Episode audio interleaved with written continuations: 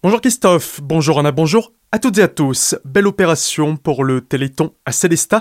Durant 24 heures sur le parcours du Feld, plusieurs dizaines de personnes ont couru ou marché pour la bonne cause sans interruption.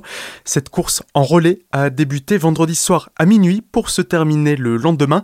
Pour chaque kilomètre parcouru, les sponsors rassemblés dans cette opération ont reversé 7 euros pour le Téléthon. Avec 639 km au compteur pour ces coureurs et marcheurs solidaires et une urne de dons sur place, un chèque de 5800 euros sera donc remis au Téléthon. Les tarifs du GCO ont été publiés hier au journal officiel. Ils seront applicables dès le 12 décembre prochain, bien que la date d'ouverture de ce nouvel ex routier ne soit pas encore connue. Il vous en coûtera de 2,20€ à 5 euros en voiture pour circuler sur sa totalité, de 4 à 7,20€ en camionnette ou avec une caravane. Pour les poids lourds, la facture sera plus salée, de 9 à 14,40€ pour deux essieux et entre 10,20€ et 16,60€ au-delà.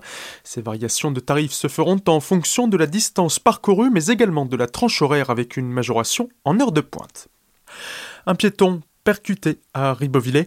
Samedi soir aux alentours de 18h alors qu'il marchait sur la route non loin de la gendarmerie, ce touriste venu pour le marché de Noël médiéval a été percuté par une voiture qui ne l'avait pas vu. La nuit et la pluie à ce moment-là ayant diminué la visibilité de l'automobiliste, la victime a été évacuée à l'hôpital de Colmar avec plusieurs suspicions de fractures et de grosses douleurs au dos. Suspicion de transport de corps humain. Jeudi après-midi, dans le quartier Europe de Colmar, trois hommes sortent d'un véhicule, un gros colis emballé dans un sac poubelle. La voiture ayant ensuite été lavée, au moins deux témoins des faits ont contacté la police, craignant qu'il ne s'agisse d'un corps. Les enquêteurs, après avoir réalisé quelques recherches, ont réussi à retrouver les personnes concernées. Dans le sac se trouvait en fait un mouton de 80 kg acheté chez un boucher pour un repas festif. Carambolage samedi sur la RD 83. L'accident qui a impliqué quatre véhicules a eu lieu aux environs de 9h dans le sens nord-sud à Ostheim, à hauteur de la forêt du parc de Schopenwehr, où deux voitures ont terminé leur course. Cet accrochage aurait été causé par une manœuvre dangereuse d'un autre automobiliste qui ne s'est pas arrêté et aurait créé un ralentissement. La voie de droite ayant dû être neutralisée pour l'intervention du dépanneur, un important bouchon s'est formé durant plusieurs heures avec la forte fréquentation de l'axe routier à ce moment. Accident de la route samedi matin à Gunsbach. Sur la RD 417 à hauteur du Mulélé, une collision a eu lieu entre deux véhicules.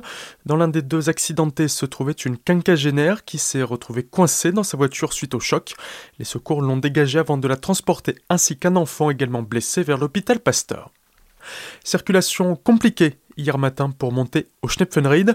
Grâce aux récentes chutes de neige, la station a d'ores et déjà pu ouvrir quasiment toutes ses pistes de ski alpin ainsi que son domaine nordique, mais certaines personnes n'ont pas vraiment pu en profiter, bloquées dans la montée en travers de la route.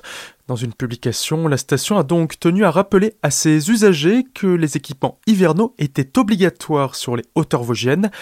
Bien que certains pneus 4 saisons soient autorisés, tous ne sont en revanche pas très efficaces dans certaines conditions de neige. À noter également que depuis samedi, le pass sanitaire est obligatoire pour aller skier. Gros match hier pour le Racing Club de Strasbourg face à Nice. Pour cette 17e journée de Ligue 1, les Strasbourgeois ont dominé leurs adversaires chez eux. Ludovic Ayorke a ouvert le compteur à la 21e minute, suivi par Habib Diallo et Adrien Thomasson en toute fin de match, respectivement à la 81e et la 84e. Score 0 à 3 en faveur des Bleus face à la meilleure défense du championnat.